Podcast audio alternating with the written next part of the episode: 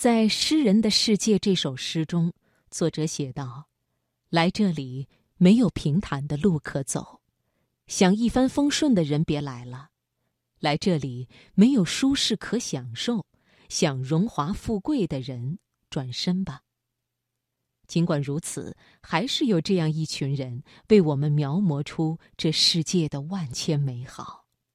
好，接下来送给你顾城的文章《学诗笔记》。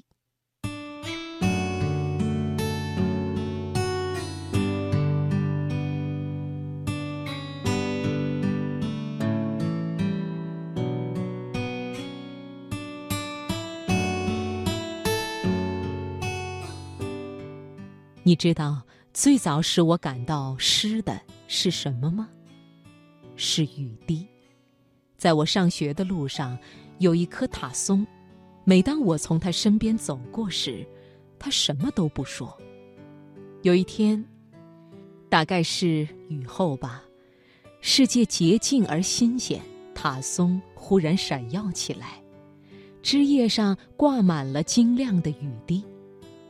我忘记了自己，我看见每滴水滴中都有彩虹游动，都有一个精美的蓝空，都有我和世界。我知道了，一滴微小的雨水也能包容一切，净化一切。在雨滴中闪现着的世界，比我们赖以生存的世界更纯，更美。诗。就是理想之树上那闪耀着光芒的雨滴。我是在一片浅滩上长大的孩子，那里的天地非常完美，是完美的正圆形，没有山，没有树，甚至没有人造的几何体房屋，让这样的完美稍稍损坏。当我走在我想象的路上时，天地间。只有我和一种淡紫色的草。草是在苦咸的土地上长出来的，那么细小又那么密集。站在天空下，站在乌云和烈日下，迎接着不可避免的一切。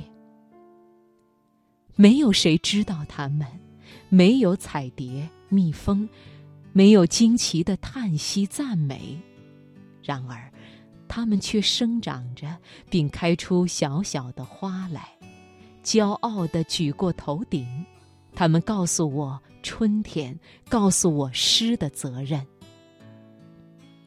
在礁岩中有一片小沙滩，沙滩上有不少潮汐留下的贝壳，已经多少年了，依旧那么安详美丽。我停下来。吸引我的却不是那些彩贝，而是一个极普通的螺壳。它毫无端庄之态，独自在浅浅的积水中飞奔。直到我捉住它时，才发现里边原来藏着一只小蟹，生命。这只小蟹教给我怎样选择词汇。一句生机勃勃而别具一格的口语，胜过十达华美而古老的文词。万物、生命、人，都有自己的梦。